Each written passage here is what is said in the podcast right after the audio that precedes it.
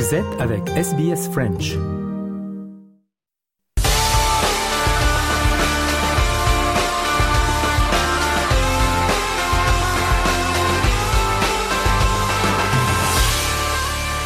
Journal des sports et on débute avec euh, eh bien du football, la Ligue 1, les matchs de la 11e journée euh, donc du championnat français. Paris Saint-Germain reçoit Montpellier, Lorient euh, reçoit Lens, Marseille reçoit Lille, Lyon reçoit Metz, Toulouse recevra Le Havre, Nantes recevra Reims, Clermont se déplacera à Strasbourg, Monaco recevra Brest et Nice recevra Rennes au classement général. Nice est en tête avec 22 points devant le Paris Saint-Germain.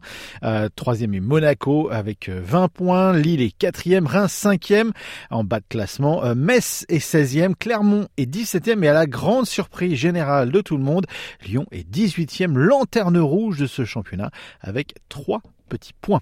On continue sur le football et cette semaine, c'était la consécration, euh, la huitième consécration pour Lionel Messi, huitième fois Ballon d'Or. On écoute la réaction du joueur argentin. Je n'aurais jamais imaginé avoir la carrière que j'ai eue, avoir cette chance de réaliser tous mes objectifs dans un sport qui est tellement difficile. Et puis au niveau de la sélection argentine, j'ai eu beaucoup d'échecs très durs, mais je n'ai jamais baissé les bras. J'ai toujours continué à me battre afin d'accomplir mes désirs de remporter la Copa América ainsi que la Coupe du Monde, le trophée qui me manquait. Voilà, donc Lionel Messi. Réaction dans le monde du football, explication, impact sur l'impact de ce huitième ballon d'or avec Franck Simon et les consultants sport à RFI. Donc, Lionel Messi, est-ce le meilleur joueur du monde? C'est avec Pelé et Diego Maradona le plus grand joueur de tous les temps. Il a eu une influence considérable sur la victoire à la Coupe du Monde qui euh, est le trophée suprême, qui emporte tout sur une saison. Alors, pour moi, c'est le meilleur joueur du tournoi euh, au Qatar. Est-ce que c'est le meilleur joueur sur la saison? Bah peut-être pas, parce que nous on l'a vu sous, on l'avait sous nos yeux. Il était au Paris Saint-Germain. Il a fait une très bonne première partie de saison, une moins bonne, plus con qu'en deuxième partie. Au milieu, il y a cette Coupe du Monde euh, triomphale.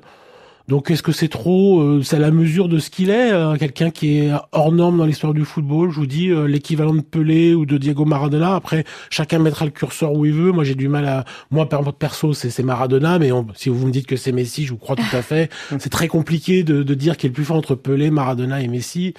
voilà. Après, vous, pouvez même en trouver un autre, hein, Cruyff, qui vous voulez, Zidane, mm, Platini. Mm. Mais pour moi, ça se joue entre ces trois-là sur l'échelle de, de, toute l'histoire du football, et donc c'est normal que euh, il y en a 8 parce que euh, on n'a jamais vu ça.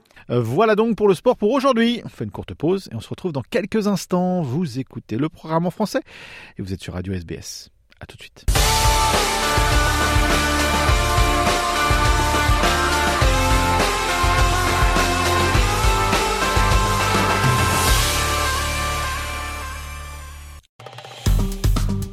Aimez, partagez, commentez. Suivez-nous sur facebook.com slash sbsfrench.